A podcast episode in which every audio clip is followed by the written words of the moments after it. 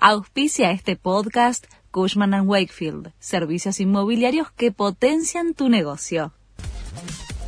La Nación presenta los títulos de la tarde del miércoles 20 de septiembre de 2023.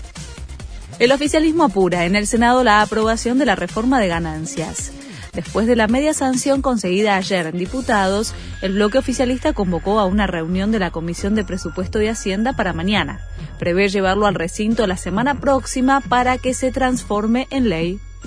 El gobierno suspendió las retenciones a los lácteos por 90 días.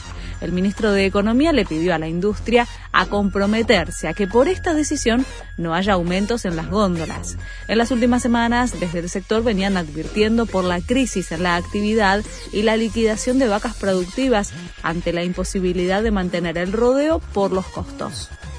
Se demoran los reintegros del programa Compre sin IVA.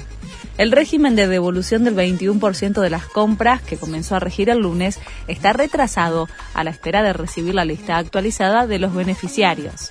Los reintegros se verán reflejados en los próximos días por falta de datos de la AFIP. Descolgaron una de las obras más visitadas de un museo después de un siglo.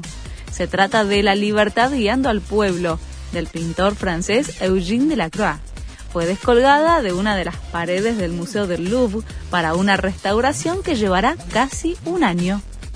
El Inter de Messi busca acercarse a la zona de playoff ante Toronto.